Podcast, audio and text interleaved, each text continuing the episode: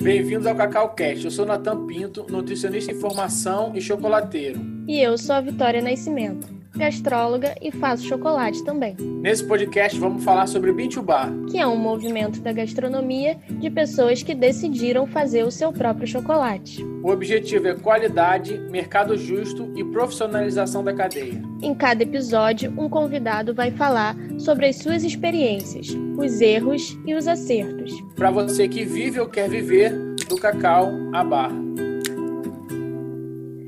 Oi, gente! Bom dia, boa tarde, boa noite para você que está aí ouvindo o nosso podcast.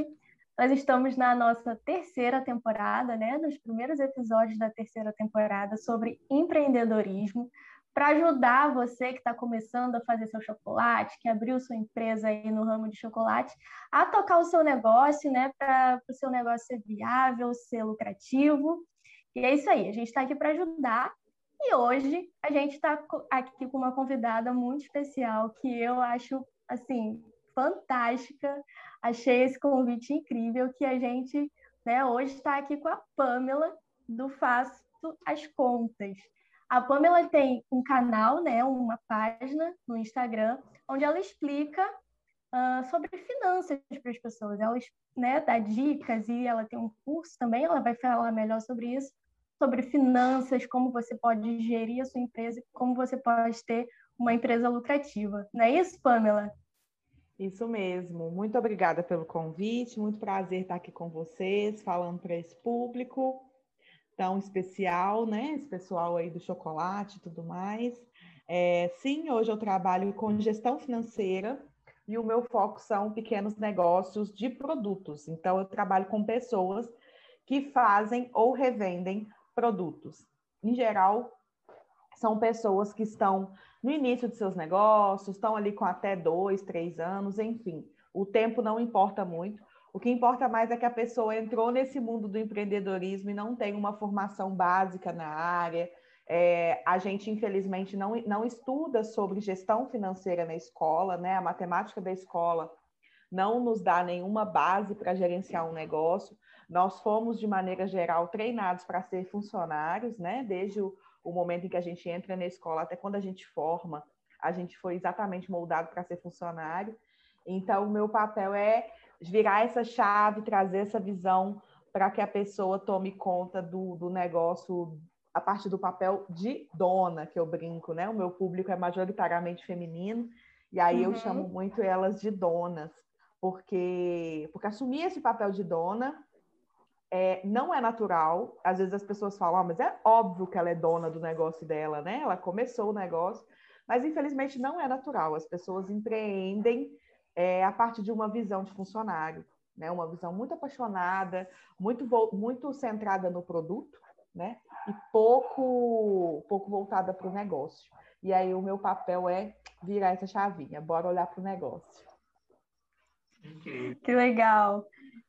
E aí, eu já queria começar aqui fazendo a primeira pergunta, que é o seguinte, só contextualizando um pouquinho, né? A gente sabe que uh, no mundo da confeitaria e do chocolate, geralmente os empresários são nano empresários. Né? Ah, óbvio, todo mundo começa como nano empresário, mas Nem dentro dessa. Temos privilégios. É, é, é verdade, é verdade. Mas dentro desse mundo da confeitaria, do chocolate, existe um grande número de pessoas que são nano empresários, né? E, começam assim, majoritariamente mulheres também, né? A gente vê isso muito acontecer no mundo da confeitaria, do chocolate. E eu queria te perguntar se primeiro assim, é possível ter uma nano empresa viável no Brasil? Sim, é possível. E sabe, Vitória, a Faço as Contas tem seis anos. Estou fazendo seis anos em maio agora, né? De 2021. E aí, sendo assim, eu já passei por algumas fases. E eu tive fase onde eu duvidei. Onde eu falei assim, não, eu acho que não dá. Que esse modelo que, que a gente está pregando, de ser pequeno, de ter um ou dois, três, três pessoas na empresa, e ainda assim ser viável financeiramente é impossível, sabe? Nesses meus seis anos eu já passei por, por essa fase. Mas hoje eu te falo assim de boca cheia que é possível. É possível e eu tenho visto assim, é, mulheres e até e homens também, né? Apesar de ter um pequeno público de homens, eu tenho, faturam pouco, né? Faturam ali se enquadrando ainda como MEI ou passando pouca coisa do MEI e vivendo sustentável, de maneira sustentável, tendo seu próprio salário, conseguindo arcar com todos os custos da empresa, é, tendo ali uma vida que a gente vamos chamar de digna, tendo ali uma vida digna, né? Então é sim possível, porém algumas coisas a gente tem que levar em consideração. Infelizmente, principalmente o mundo da confeitaria, ele, se a gente voltar um pouquinho na memória, ele vem de um conceito muito de a, a, a moça do bolo, né? Ah, uhum. fulana faz bolo. A gente tem aquela dona que faz bolo. Todo mundo tem alguma conhecida, alguma mulher da sua infância aí que fazia bolo muito bem e viveu e morreu pobre. Pobre de dinheiro, digamos, né? Sem, sem ganhar dinheiro. Porque a cultura era de que, é, olhando de, de, de fora, o que o mundo julgava é que era uma mulher que estava apenas ocupando o seu tempo com um talento que é extremamente é, passado, desvalorizado, porque ah, ela aprendeu a fazer bolo com a mãe dela, ela está fazendo bolo e a gente compra para ajudar. Então, a gente pode visualizar a confeitaria brasileira nascendo dessa cultura. É, e aí eu não estou de maneira nenhuma desvalorizando essa mulher, de maneira nenhuma mesmo. Aliás, eu estou valorizando. E aí, quando a gente uhum. vem para o hoje, para o olhar de jovens, adultos, não tão jovens assim, mas trabalhando de fato com a confeitaria, quando essa pessoa não vira essa chave de que ela não é só a moça que faz bolo, e sim ela é uma empresária do ramo da confeitaria, até que a gente consegue introduzir na própria dona essa visão, e que infelizmente essa visão ela não é difundida, a maioria das mulheres que trabalham com confeitaria ela ainda se veem como a moça que faz bolo. A partir desse lugar, ela precifica mal. Ela precifica uhum. de um jeito em que basicamente só paga os ingredientes e esses ingredientes estão cada dia mais caros. A gente teve assim nos últimos anos uma alta galopante dos ingredientes da confeitaria, do doce, enfim. E aí, gente, não só da confeitaria, assim, pode levar isso para o artesanato, para moda, né, para costura, para todo mundo assim que, que, que empreende a partir de casa, digamos. Então, essa mulher com essa noção, com essa visão de que ela é a moça que faz bolo, entre aspas, ela precifica mal, ela precifica de um jeito que não garante é, um lucro, uma lucratividade, infelizmente, gente, antes do lucro, não garante nem mesmo um salário para ela. Mal, mal arca com os, os ingredientes para fazer aquele produto.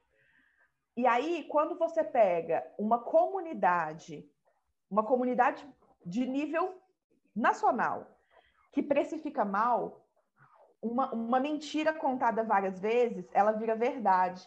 Então, aquele preço mal feito, ele vira um preço médio, infelizmente. É isso que a gente tem hoje. Então, quando você faz uma pesquisa de mercado, você faz, você vê, vê que você vai visualizar um mercado que precifica mal. Então, quando uma, uma pessoa desse mercado ela percebe que ela precifica mal e ela se movimenta precificando corretamente, ela é mal vista. Ela é vista como, ela é tida como careira, né? Aquela uhum. cultura de fulano tá querendo enriquecer nas minhas costas, vendendo esse produto caro desse tanto. E fulano, coitado, só tá vendendo no preço que deveria. Então, eu acho que hoje o meu trabalho maior com essa comunidade é ir virando assim, cabecinha por cabecinha, e, e assim, o, o, meu trabalho ele é muito de formiga, porque a mulher que, que senta hoje e me ouve, ou ouve conteúdo de qualquer outra pessoa que esteja ensinando a precificar corretamente, né? Que eu não sou a única fonte de informação, nem, nem quero ser, Deus que me livre, né? Então, nós temos muita fonte de informação por aí. A mulher que senta e precifica corretamente, ela está indo contra toda uma contra toda a sua comunidade. Então não é fácil, sabe, gente? Então esse trabalho é muito difícil de acontecer, mas, entretanto, todavia, ele vem acontecendo. Então nós já temos algumas pessoas hoje, algumas mulheres, alguns homens, que trabalham da sua própria força, fazem o produto do, do da, vivem da sua própria arte, né? E já precificam de maneira correta, mas infelizmente eles são exceções. Então é um trabalho uhum. que ainda vem acontecendo, né? No Brasil a gente tem infelizmente essa visão deturpada do artesanal, né? É, quantas vezes eu já ouvi as meninas me contarem que estavam numa feira, quando a gente tinha feira presencial, e aí a pessoa passa e fala assim: ah, vou fazer um bolo igual aquele ali. Ou então vê uma bolsa de crochê, por exemplo, pega a bolsa e tira foto para copiar. Porque ela não, as pessoas não veem que uma bolsa de crochê é um produto que, que, que ou você compra ou você deixa lá, que não é seu de maneira nenhuma. Mas as pessoas no Brasil elas se veem no direito de eu sei fazer, minha mãe sabe fazer, minha tia sabe fazer, não vou dar esse dinheiro todo nisso aqui, porque isso aqui é artesanal né? Então, são uhum. várias, várias questões que a gente tem hoje para trabalhar nessa comunidade mais artesanal. Primeiro, é o ensino básico da matemática, que é falho. Então, a gente tem essa questão. Então, as pessoas têm dificuldade com matemática, na base, na base mesmo. A gente tem, em segundo lugar, uma, uma precificação feita, de, é, uma desvalorização do preço. Então, a gente precisa quebrar isso. E, em terceiro lugar, uma desvalorização do artesanal. Então, assim, gente, é muito trabalho. É, é muito, muito trabalho. trabalho. Mas nós vamos lutando. Vamos lutando, exatamente. É, eu concordo 100% com você em todos os três pontos que você falou sobre a matemática, sobre a especificação e sobre a desvalorização do que é manual, artesanal, feito por uma pessoa em vez de uma máquina. É, e essa parte da matemática eu me vejo, me vejo muito, porque. E, e vejo em outras pessoas também, que as pessoas elas se afastam do, dos números, elas não gostam, elas escolhem as profissões baseadas no que não tenha cálculos e contas, e, e existe isso. E, e, isso é muito triste, né? E, e eu já fui essa pessoa também em algum tempo, e aí eu acho que o, uma coisa que virou na minha vida foi eu querer me aproximar dos números.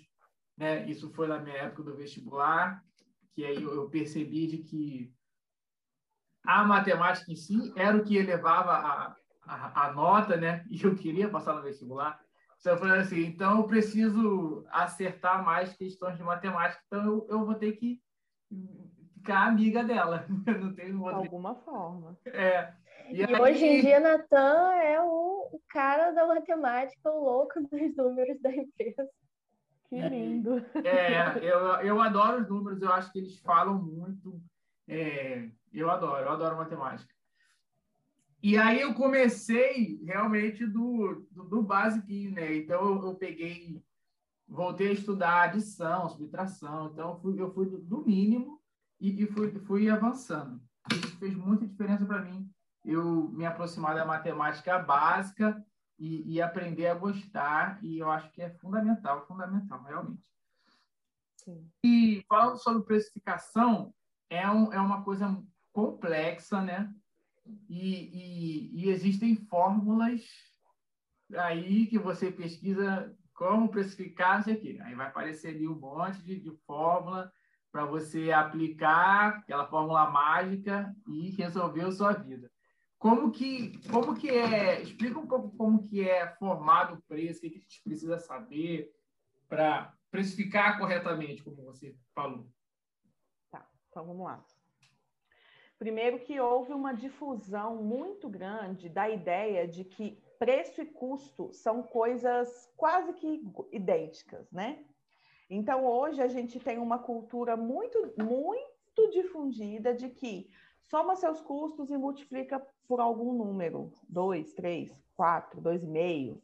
Tem muita coisa por aí, muita teoria por aí difundida sobre essa fórmula de precificação.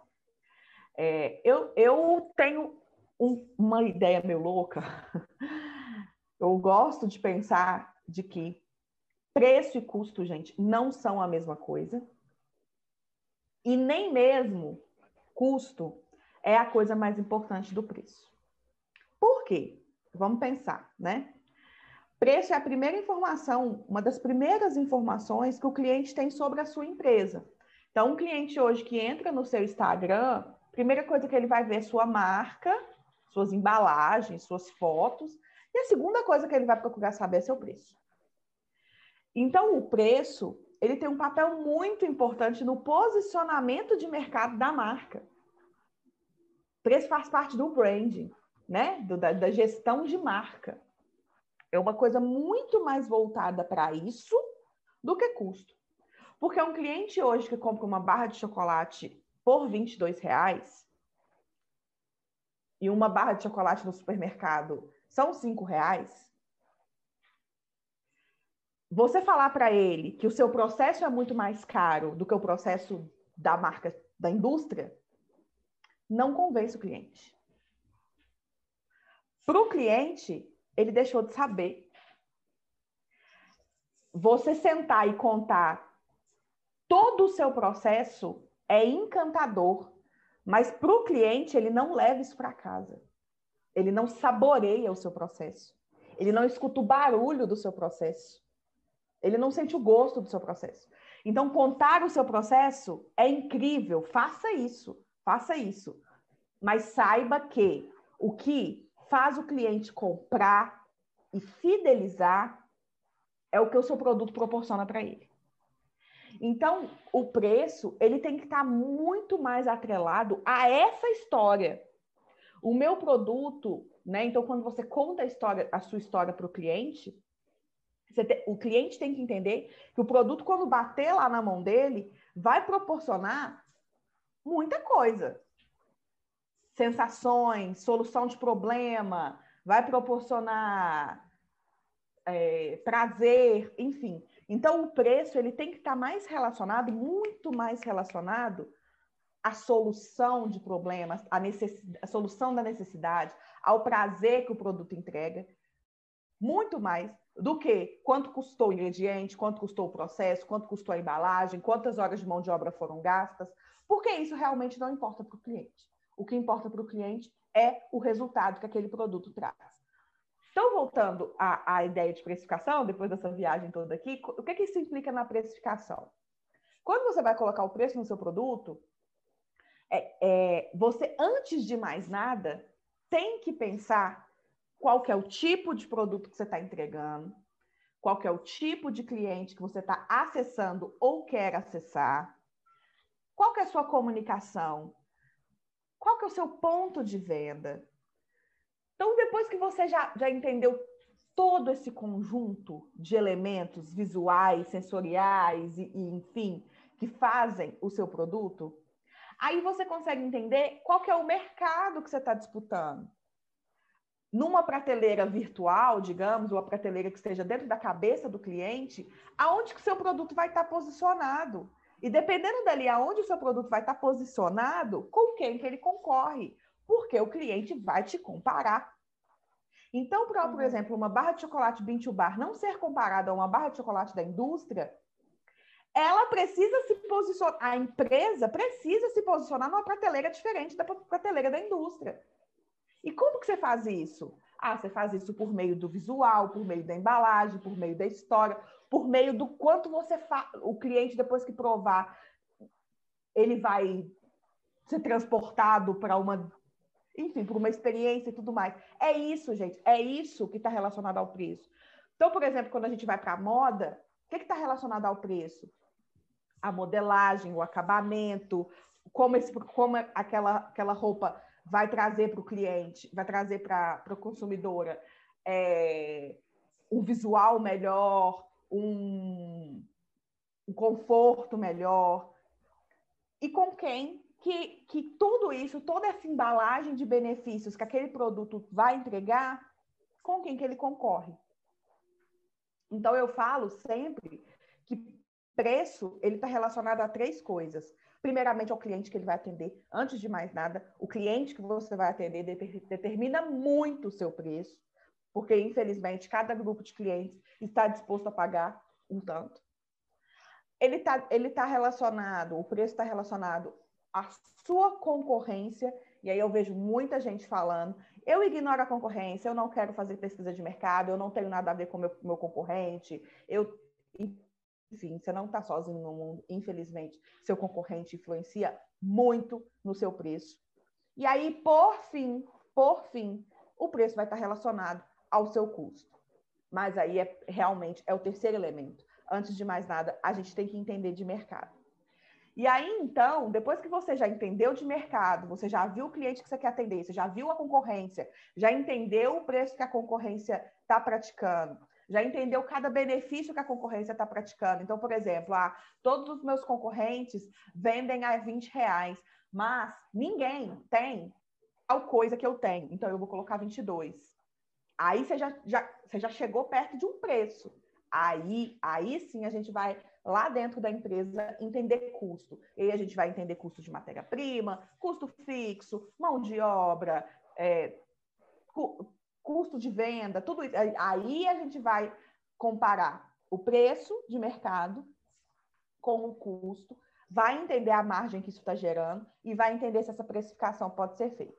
Então, eu penso em precificação, eu olho a precificação por essa ótica. É uma forma um pouco mais complexa de olhar, não é uma vaguinha mágica, eu falo que não tem um raio precificador que a gente bate e sai com o preço de todos os produtos de uma vez. Infelizmente, não tem como. Na minha teoria, você tem que precificar produto por produto, você tem que analisar produto por produto, porque senão você não vai conseguir chegar num, num, num preço correto. Mas eu realmente acredito que fazendo isso, você tem coerência, tanto com o mercado, tanto com seus custos. Você é fiel tanto ao que o cliente quer pagar e está disposto a pagar, ou você vai ensiná-lo a pagar, porque muitas vezes o seu cliente ainda não sabe que o seu produto vale aquilo ali, mas é seu papel ensiná-lo a pagar aquilo ali. E também você vai estar coerente com os custos da sua empresa, você não vai quebrar a sua empresa a longo prazo, porque você está com medo de precificar. Então é isso. É complexo? É. É bem mais complexo de custo que custo vezes três? É mas é uma visão muito mais empreendedora, é uma visão muito mais atual, uma visão muito mais é, de longo prazo, sabe? Do que uhum. só só olhar para os é maravilhoso. A aula já está dada, mas você falou muito no início sobre virar chaves, né, na cabeça da gente. E o tanto que a gente precisa ser mais empreendedor e eu acho que essa esse ponto que você colocou aí de entender o preço do seu produto como um, um branding mesmo, né? Como um posicionamento de marca, nossa, é, é, é uma virada de chave. Eu acho que para quem escutar esse podcast pode ser sim um, uma virada completa de pensamento, assim, porque realmente depois do, do, do visual ali, dos três primeiros segundos que ele vai bater o olho, principalmente se sua empresa for virtual, né, for digital, depois dos três primeiros segundos que ele bater o olho ali no visual, tal, ele vai procurar o seu preço e o preço vai direcionar os públicos, né? Você vai intencionalmente direcionar para quem você quer vender ou não, sabendo que, né, uh, ninguém vende para todo mundo, né? Isso é uma, uma outra verdade, né? Acredito que a gente pode falar um pouco disso, de pessoas que querem que ter né, uma cartela de produtos imensa, desde o mínimo ao máximo, para vender para todo mundo e acabam né, atarefadas com, com mil coisas para fazer e, e no final não vendem, né? Porque ninguém vende para todo mundo. Exatamente. Outro dia eu estava comentando, até no, nem sei se foi numa live que eu fiz, mas eu estava comentando que, gente, a Coca-Cola, que a gente pode falar, vamos falar de brand? Coca-Cola, né? Pelo amor de Deus. Ela não vende para todo mundo. Inclusive, ela tem haters, muitos. Se a Coca-Cola, que talvez seja uma das marcas mais fortes do mundo, não sei em que posição que ela está em relação a isso, mas com certeza ela está entre as marcas mais fortes do mundo ela não vende para todo mundo, sou eu que vou vender, gente. Não sou. Hum. Quem sou eu? Eu não vendo para todo mundo. Então, você, a, a empresa que, ai, eu estou numa cidade de 3 mil pessoas, minha cidade tem só 3 mil habitantes. Meu Deus, se você tiver 3 mil clientes, você vai ficar louca. É claro que você não vende para todo mundo. Você vende para muito menos que isso. Aí na minha cidade ninguém me dá valor. É ninguém? É ninguém? Ou é quase ninguém? Tem ali um pequeno grupinho, sim, que pode te dar valor a partir do momento que você conseguir fazê-lo entender.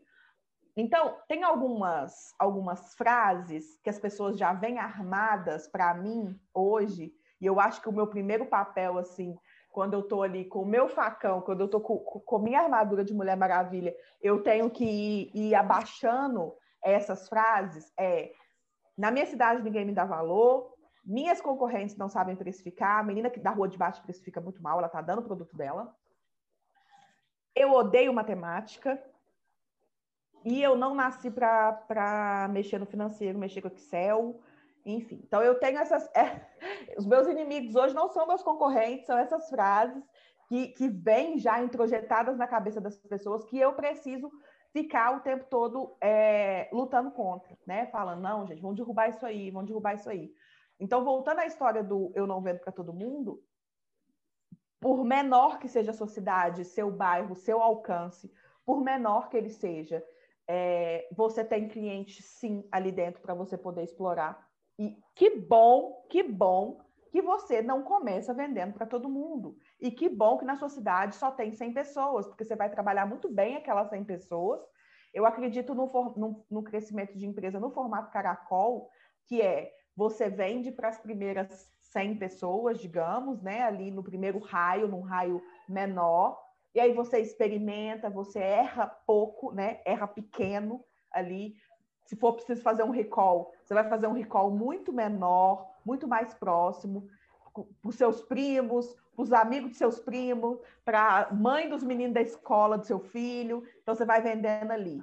Ah, vendi bastante, explorei bastante, esse povo já não está aguentando mais comprar de mim. Vou abrir um pouco mais meu caracol, vou aumentar meu raio. E aí eu vou crescendo. Só que as pessoas querem começar vendendo para a pessoa que está a 100 quilômetros dela. Ou as pessoas querem começar vendendo para pessoas que não têm nenhuma ligação com ela. E aí é muito difícil, gente. E aí, é, aí realmente é muito complicado. Então, enquanto você não tiver explorado todo mundo do seu condomínio, todo mundo do seu bairro, a mãe dos coleguinhas dos meninos, dos seus meninos, os seus primos, as esposas dos seus primos, os primos dos seus primos. Quando você não tiver explorado todo esse povo, não me venha falar que a sua cidade é pequena.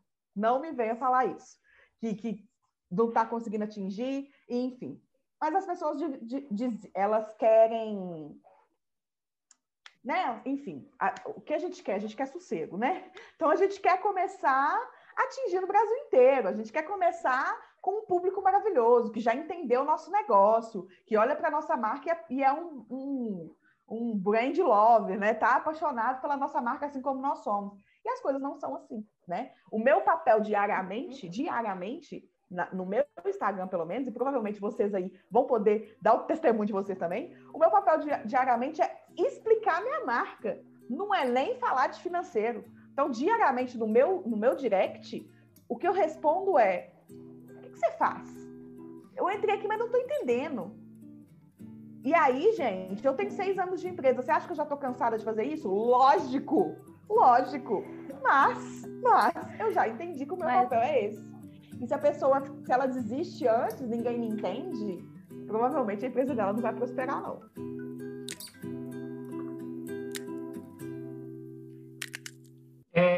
Me vi muito nisso que você falou, de falar a mesma coisa sempre.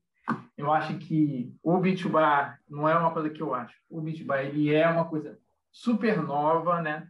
No Brasil, as primeiras marcas têm mais ou menos assim uns 10 anos, e aí começou a se impulsionar de uns 5 anos para cá.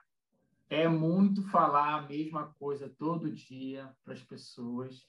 E a gente tem um ponto de venda fixo, né? É, a gente abriu na pandemia, tem pouco tempo. E, e aí eu quis ornamentar bem bonitinho, assim. Eu, eu, eu boto umas sacas de cacau, assim, que é, não é uma coisa que, que as pessoas estão acostumadas. Eu fiz um painelzão bem grande, assim, explicando o processo, bem grande mesmo. E, e aí a, a, a pergunta que eu mais respondo é: ah, isso é café? por causa da saca tradicional de café, né? É, e pensei, ah, que legal esse café. Eu falei, não, não é café, isso é uma saca de cacau e tudo mais. E, e eu respondo também se é sabonete, porque a, a nossa embalagem é uma caixinhazinha assim, parda, bem bonitinha, parecida com uma caixinha de sabonete. E perfume também. Você, Nossa, eu gostei desse sabonete, bonito, né? Você, tá eu, eu tenho uma amiga que tem uma saboaria que chama De Banho. E aí, uma vez, ela ia participar de uma feira e ela tinha um casamento para ir. E aí eu fui falei com ela, não, amiga, eu fico para você. E aí ela, meio-dia, ela foi embora e eu fiquei lá na banquinha dela de feira, uma feira de produtores, assim. E aí os produtos expostos, e aí as pessoas chegam e falam assim: é sabonete? O dia inteiro. é sabonete. Tá escrito assim, tem uma placa atrás assim, sabonete, sabonete. piscando, piscando. É sabonete? Não, mas é, é, é, isso. Eu, eu, não, eu sou um, um, viciado em podcast, eu ouço todo dia, o dia todo, de várias pessoas. E aí eu ouvi de, de uma pessoa que assim, ah, a gente está formando o mercado. E aí essa frase assim, me impactou muito, uma frase simples, né? Estamos formando o mercado, mas realmente é, cara. Então, vai fazer parte do seu dia a dia daqui a uns 10 anos, 15 anos, que você vai explicar a mesma coisa sempre. E você tem que se acostumar com isso e, e explicar com paixão de que não é sabonete, não é café, se é chocolate, a gente compra cacau da, de, direto do produtor. E aí faz a sua história, conta a sua, sua, sua história ali para a pessoa, sua trajetória, conta do seu processo. Pelo que você falou, a gente tem que contar, porque é um diferencial nosso. E, e, e, é uma coisa que, que eu sempre falo, que cada venda demora meia hora, que é explicando, uhum. que se encantar, né? Então, a conversa vai, ele pergunta, você responde, então, você tem que saber, é mais do que fazer chocolate, você tem que saber encantar o cliente. A gente está na era do encantamento do cliente, a gente ouve só é o cliente, é o cliente que, que, que faz a empresa, que, que gere as coisas, que você vai criar novos produtos a partir da necessidade do seu, do seu cliente. E é real, realmente isso. E não é fácil.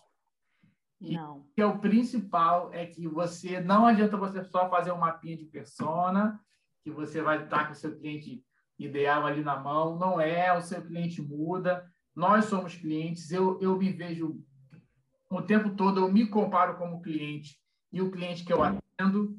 E, e eu vou vendo, não, o meu comportamento mudou porque é final do mês, o meu comportamento mudou porque eu estou sem dinheiro, porque eu estou preso em casa, então eu quero comprar isso, quero comprar isso, mas antes eu gostava disso, agora eu gosto de outras coisas. Então, muda muito as coisas e, e, e realmente é, é, entender a necessidade do cliente, é, vender o que ele quer, porque às vezes o nosso produto ele atende a, necessidade do cliente, mas às vezes você não falou a língua dele, né? Ele, sei lá, o nosso o chocolate Beach Bar, 70% é açúcar e cacau e açúcar. E aí a pessoa vai lá procurando um chocolate é, sem leite, né? No, no, no, imaginário da pessoa, todo chocolate é com leite. Aí eu explicando para ela o processo, tudo mais, assim, ah, pô, legal, porque eu estava procurando um chocolate sem leite e eu já tinha falado. Olha que é só cacau e açúcar. É, é, é. Olha, eu tenho aqui um 70%, que é sem leite, tudo mais, tudo mais. E, e é, é, uma, é uma conversa eterna da mesma coisa, mas que vocês não se cansem disso e se apaixonem por isso, porque esse é o trabalho. A comunicação, se você quer vender o seu, o seu produto, você tem que aprender a comunicar e, e comunicar com eficiência, né? Porque não é só o que você fala, é mais o que o cliente ouve do que o que você fala. O que o cliente entende, né? É, é Natan, é eu a Faço as Contas, ela mudou muito nos últimos seis anos, principalmente no, no último ano, né? Assim, como todas as empresas, eu também participei do boom da pandemia, né? Então, eu era uma empresa, a Faço as Contas era uma empresa, e de março de 2020 para cá, eu me transformei em outra empresa, a Faço as Contas se transformou em outra empresa. E um processo que eu vejo que aconteceu com a Faço as Contas e que hoje eu vejo que ele é necessário que aconteça com a maioria das pessoas é o processo de cebola mesmo, assim. Por quê? Né? Eu comecei a empreender nesse ramo porque eu sou administradora, porque eu gosto de financeiro, porque eu gosto de gestão. Assim como você começou a empreender nesse ramo, porque você gosta de chocolate, você gosta do processo Bean to Bar, né? Ninguém começa a vender bolo porque gosta de salgado. Pode até gostar, mas gosta mais de bolo, né? Então, isso acontece com todo mundo. Isso vai acontecer.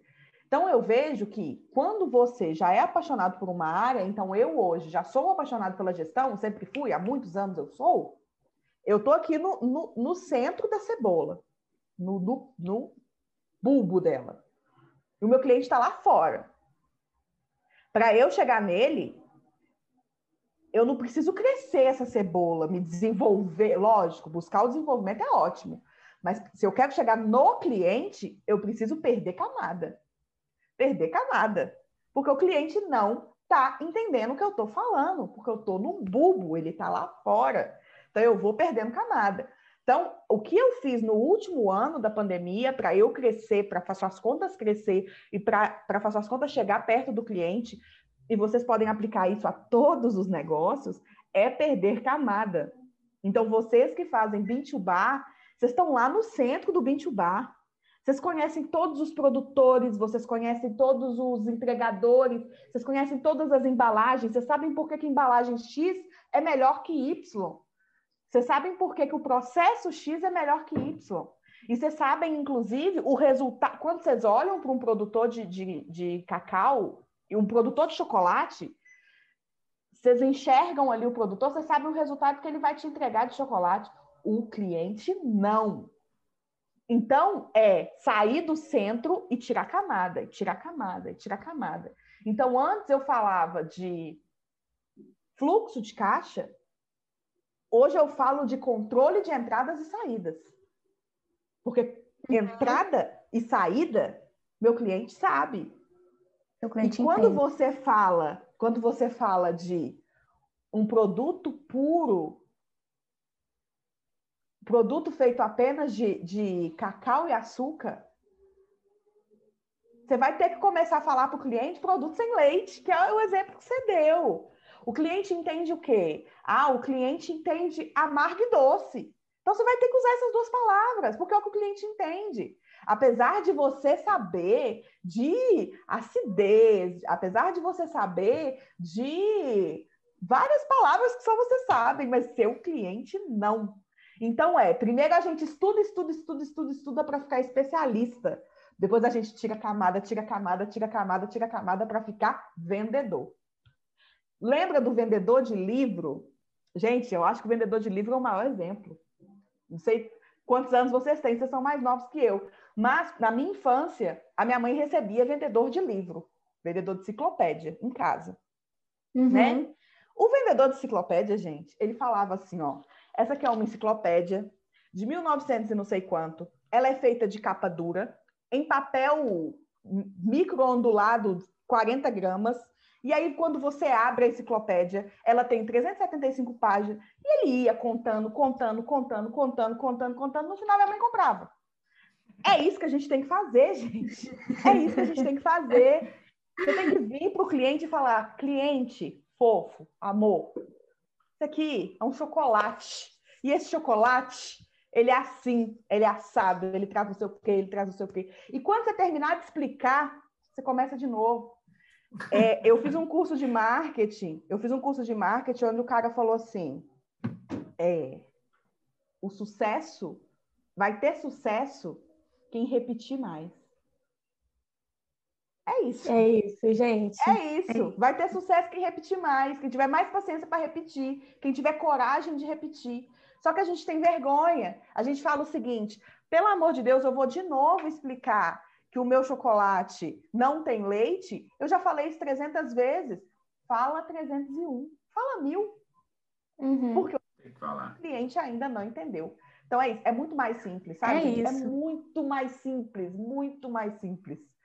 E principalmente e principalmente agora trazendo mais para o Bintu Bar, né? Uh, você imagina, se você precisa explicar mil vezes para o seu cliente coisas relacionadas ao brigadeiro, por exemplo, que está na sociedade brasileira há tantos anos. Imagina sobre um chocolate que 70 tá, anos, né? né, né um, um, chocolate que nasceu no Brasil há mais ou menos 10 anos. A gente precisa explicar muito, gente. E explicar, uh, né, só, só amarrando esse assunto que, que vocês dois já trouxeram, explicar encanta de verdade, né? Uh, só citando um, um, exemplo mais recente, a gente trabalhou há pouco tempo atrás dentro de um shopping, a gente fez uma feira de uh, alguns dias dentro do shopping, e aí tinha dias que o Natan atendia, tinha dias que eu atendia para a gente conhecendo os clientes revezando e tal. E eu, eu tenho um texto, né? A pessoa chega para mim, eu pá, mando o texto. O chocolate é isso, é isso, é isso. Eu vou contando a história. Ele veio do, esse cacau veio daqui, essa saca tá aqui e tal, e vou explicando tudo mais. E aí teve uh, duas curiosidades, né? Uma que uma menina que estava do lado, né? Na, na, na, barraquinha do lado, uma hora chegou para mim e falou assim: Nossa, você fala o mesmo texto para todas as pessoas. É, tipo assim, é, é gravado. Sabe? É claro que eu vou dando uma entonação natural, mas ela falou: Nossa, você fala a mesma coisa para todo mundo. Eu falo: É, eu falo a mesma coisa para todo mundo. E a segunda coisa foi que me chamou a atenção que nesses dias um cliente né, parou.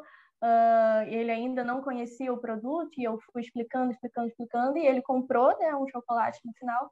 E ele falou assim no final: Nossa, eu cheguei aqui para comprar, comprar um, chocolate, um chocolate e eu ganhei uma aula. Eu falei: É isso, né? É sobre isso. Isso vai encantar no final. Quando você mostrar para o seu cliente que você não está vendendo chocolate, que o que, que, o que você está vendendo não é, um, não é uma barrinha, você está vendendo ali muito mais.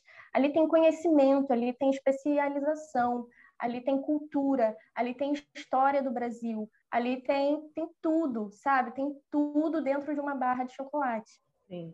Uma vez numa live, uma, uma menina me contou que ela explicou, explicou, explicou, fez um post muito explicativo tal. E aí uma pessoa foi lá e comentou assim: o que é link na bio?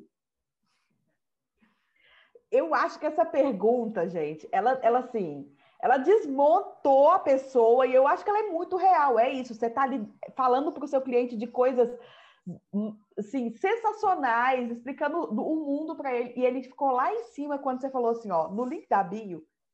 Ele não sabe. Uhum. Ele, ele parou ali, né? Ele parou ali.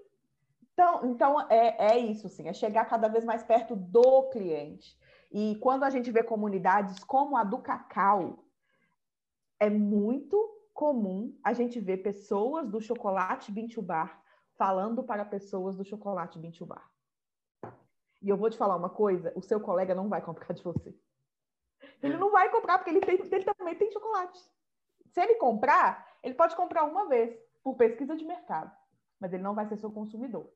Então, a gente tem que virar o canhão, né? A gente não está falando para especialistas, a gente não está, a gente está falando para clientes. E o cliente realmente ele não tem obrigação de nada. Meu cliente não me entende, foi você que não soube explicar. É. Vou te contar. É verdade. E, e assim, a, é, a gente está posicionado num shopping, numa galeria, e assim, o cliente está passando. Se ele parou ali, aqueles segundos, para para ouvir a palavra do Cacau ali, cara, você tem que valorizar e, e, e se doar. Porque ele tá de passeio.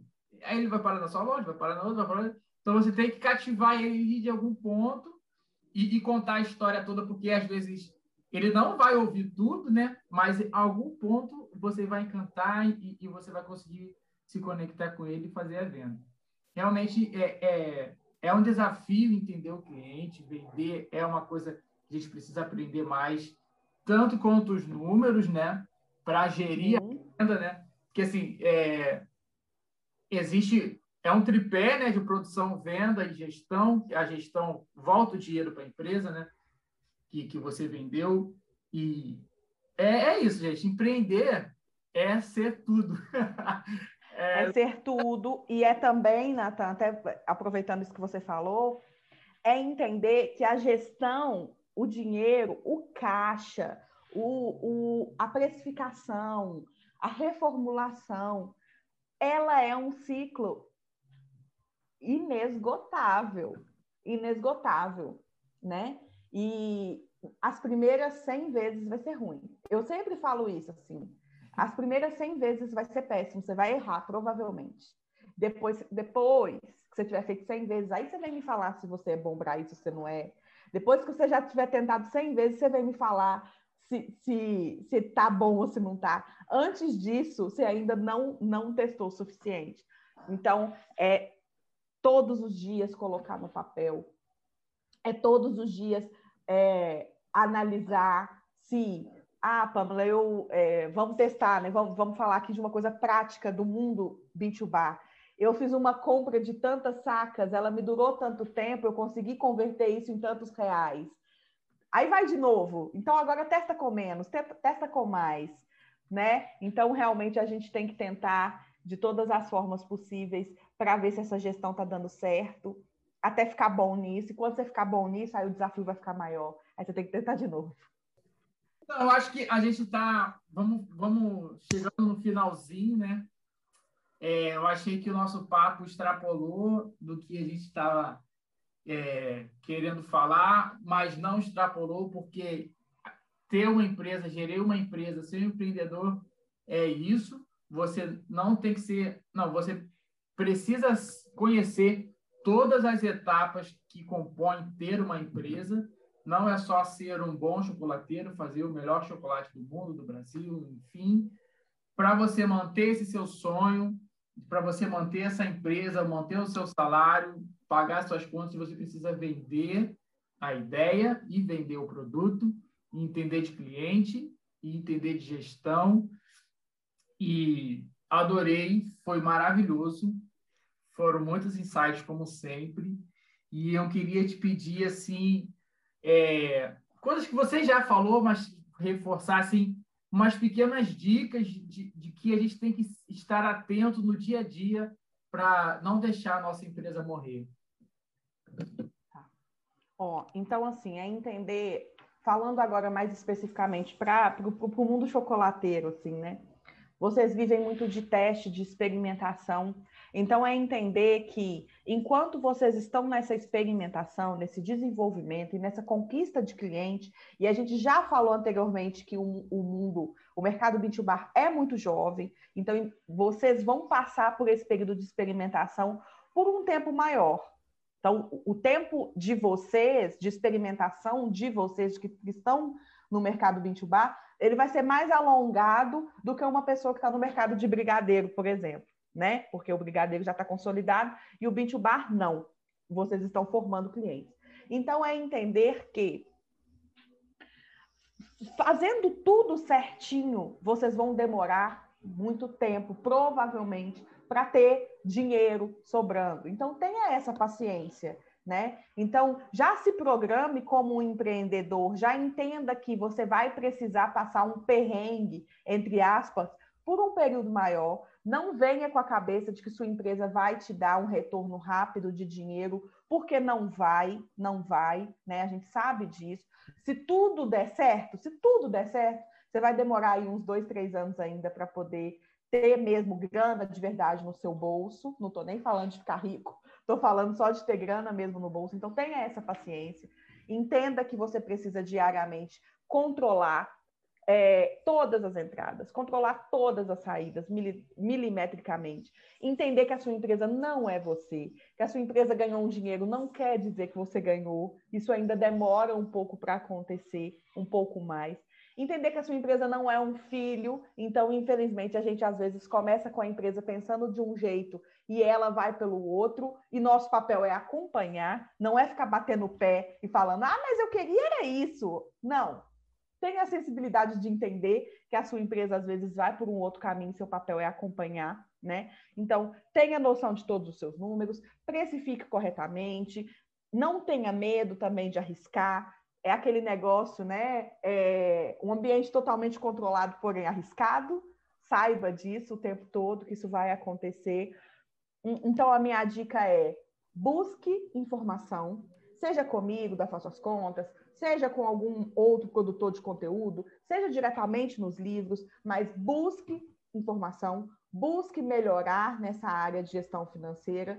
Saiba que a gestão financeira do seu negócio para sempre vai ser sua, mesmo que você tenha mil funcionários, ela vai continuar sendo sua. Os funcionários podem sim é, fazer o operacional, eles podem sim fazer tudo, mas ela vai continuar sendo sua responsabilidade. Então, se você não gosta, meu amigo, faça favor de começar a gostar. Porque você não tem outra opção, não. É isso aí. É, vamos caminhando realmente para o fim. Queria muito te agradecer, Pamela, por, por esse tempo, por essa conversa, uh, que, que, como o Nathan falou, foi muito além do que a gente estava esperando, foi muito além da nossa expectativa. Queria te pedir antes. Nada, a gente gosta sim. Queria te pedir antes né, de terminar para você falar aí sobre onde a gente te acha, quais são os canais, falar se você tem curso, se tem mentoria, vender aí seu peixe e a gente vai finalizar. Ótimo, né? Chegou meu momento. Meu momento. então, eu a Faço as Contas, ela tá principalmente hoje no Instagram, né? Lá é onde eu tenho, a gente posta diariamente conteúdo é, mesmo que você ainda não tenha dinheiro para pagar um curso, eu sugiro que você fique por aqui, porque realmente a gente hoje tem quase um curso formado no feed, né? Que se você tiver paciência, você melhora muito o seu processo só com as informações do feed. E sempre estou disponibilizando também lives por aqui. E eu tenho sim um curso, eu tenho um curso mais completo hoje, o que está vigente hoje é o curso de gestão financeira, que é o curso onde a gente começa lá do propósito, passa por precificação, controle de compra e venda, controle de entradas e saídas, definição de metas. Então, ele é um curso que é quase uma formação de. É, eu falo que nesse curso, o objetivo dele é criar o seu setor financeiro. Então, se você não tem financeiro na sua empresa, comece por ele. Além disso, eu vou lançando outros cursos pontuais durante o ano e vou sempre informando lá pelo Instagram, que é o meu canal de comunicação principal. Tem uma newsletter também com um conteúdo um pouquinho mais denso, semanalmente sendo enviado por e-mail. Então, sempre estou com o link lá na bio para as pessoas se inscreverem nessa newsletter. Também tem um podcast que se chama A História da Dona. Esse podcast ele é voltado para para a pessoa dona da empresa, para desmistificar. Eu gosto que a pessoa venha e conte a história dela, porque às vezes quem está começando vê as pessoas que fizeram sucesso como mitos, né? Então o meu papel é falar: não, não é mito, meu amor. Nós somos de carne e osso, assim como você, então você também consegue. Então meu podcast está lá também no Spotify disponível para quem quiser ouvir. Está um pouco parado, mas eu estou sempre tentando voltar né? Vocês entendem essa vida aí de empreendedora e eu conto com todos vocês é, me acompanhando, vai ser um prazer. Maravilhoso. É isso aí. o nome criando o, setor financeiro, porque é isso. Não existe e precisa ser criado. Gente, então vamos ficando por aqui. É, esse episódio é patrocinado pela N Chocolate e até a próxima. Tchau, tchau. Tchau.